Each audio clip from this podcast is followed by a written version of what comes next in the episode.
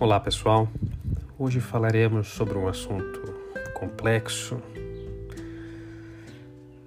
triste, ao qual nós faremos aqui uma sucinta explanação. A nova política de educação especial.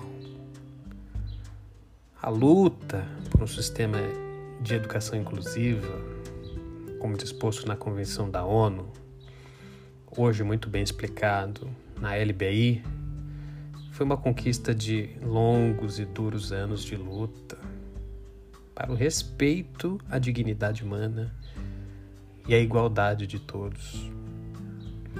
O decreto número 10.502 de 30 de setembro de 2020, ao propor salas especiais escolas especiais afronta, no nosso entendimento e a toda a legislação vigente, e traz retrocessos ao, ao sistema educacional. E, mais que isso, promove a exclusão, a segregação, reforçando aí a manutenção de uma sociedade que discrimina e traz a manutenção de preconceitos, que são muitos. Segue aqui o repúdio às propostas apresentadas neste referido decreto. Em uma sucinta análise do que se trata tudo isso, é necessário entender que não se trata sobre o direito da escolha das famílias, que é inconstitucional, que fere uma série de princípios pactuados na nossa Convenção Internacional sobre os direitos da pessoa com deficiência, quebrando por completo todo o direito firmado ao impor um plano inconstitucional. Este decreto, na forma que ele se apresenta, é no mínimo desrespeitoso, quebrando a regra maior da educação inclusiva, legitimando a segregação e atos discriminatórios que são muitos no ensino. Quantas mães já escutaram? Não temos vaga, caracterizando aquela famosa recusa de vaga quando se sinaliza que a criança a ser matriculada tem uma deficiência. Esse decreto torna legítimo, de forma terrível, a prática da recusa da pessoa com deficiência. Os alunos com deficiência é como se estivéssemos dizendo, a grosso modo: Olha, mãe, tem uma escola ali na esquina que atende crianças igual a sua. Não temos vaga, né?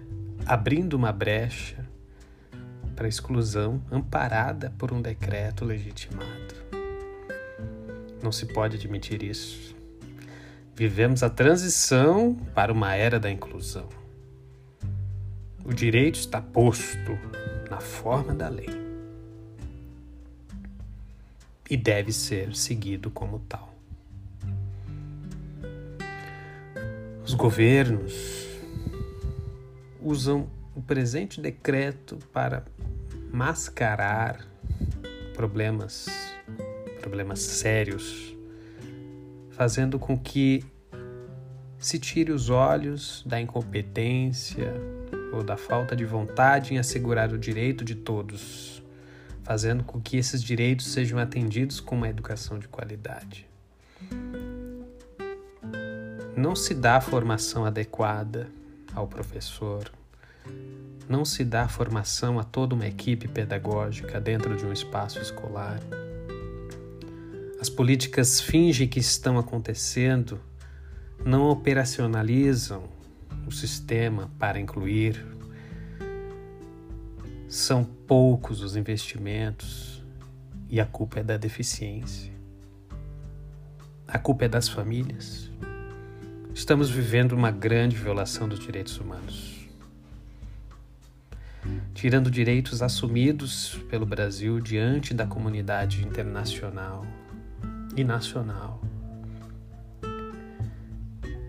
que não conseguem assegurar a inclusão.